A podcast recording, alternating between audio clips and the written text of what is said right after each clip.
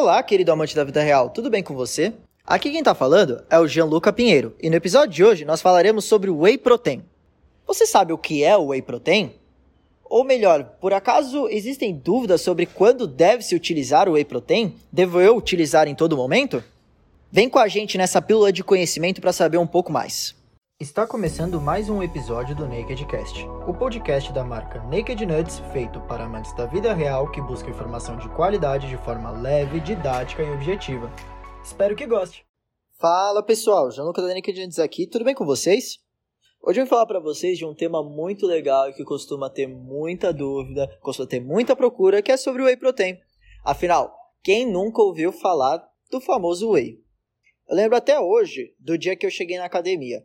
A primeira coisa que eu vejo no momento que eu tô entrando, indo pro vestiário, é o cara balançando a shakeira dele, todo monstrão, né? Gigantesco, balançando a shakeira de whey dele. Já louco, terminando o treino, eu tava alucinado querendo tomar aquele whey. E a primeira coisa que veio na minha cabeça era, poxa, por que, que ele tá tão desesperado para tomar esse negócio, né? Por que, que ele tava nessa fissura? Meus amigos tinham fissura disso, amigos meus que já praticavam musculação há um tempo tinham fissura em tomar whey protein. E aí eu fui atrás. E por isso, eu resolvi falar para vocês hoje o que seria o whey protein. O whey protein, ele é a proteína do soro do leite. As proteínas do soro são extraídas daquela parte aquosa do leite quando está tendo aquele processamento para, por exemplo, fazer queijo. E durante décadas, essa parte do leite era dispensada pela indústria de alimentos, porque eles não viam valor naquilo. Até que um cara que estava curioso resolveu estudar e percebeu que aquilo sim tinha valor nutricional. E era um valor nutricional altíssimo, porque ele era completo em aminoácidos. Aminoácidos são estruturas que acabam compondo essa proteína. São como se fossem diferentes cadeias, diferentes vagões de um único trem. E esse trem seria a proteína. Então, são diferentes partes que formam essa proteína, junto com outros compostos químicos também.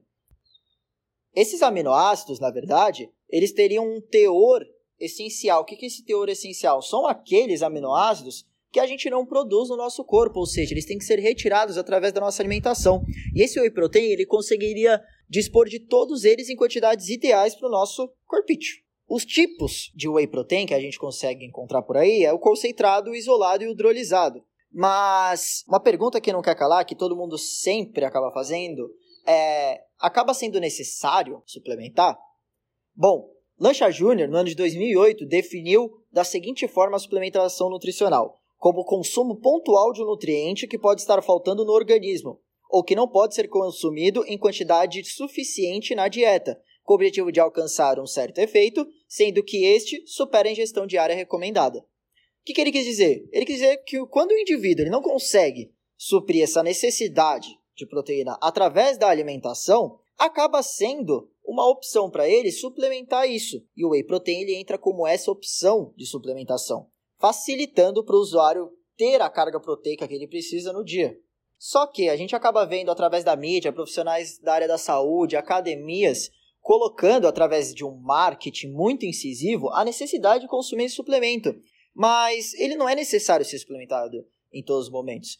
Ele pode ser indicado para pessoas que têm uma correria muito grande no dia a dia, não conseguem fazer determinadas refeições, ele pode entrar como uma via de você conseguir manter o que a gente chama de síntese proteica, ou seja, a síntese de proteínas do seu corpo elevada durante o dia, sem ter aquela queda brusca porque você parou de consumir proteína em um certo momento. E as lojas de suplementos chegam até a investir pesado nesse processo de marketing e acaba confundindo a maioria dos consumidores por aí. Então, o whey protein é necessário para todos? Não, depende do contexto.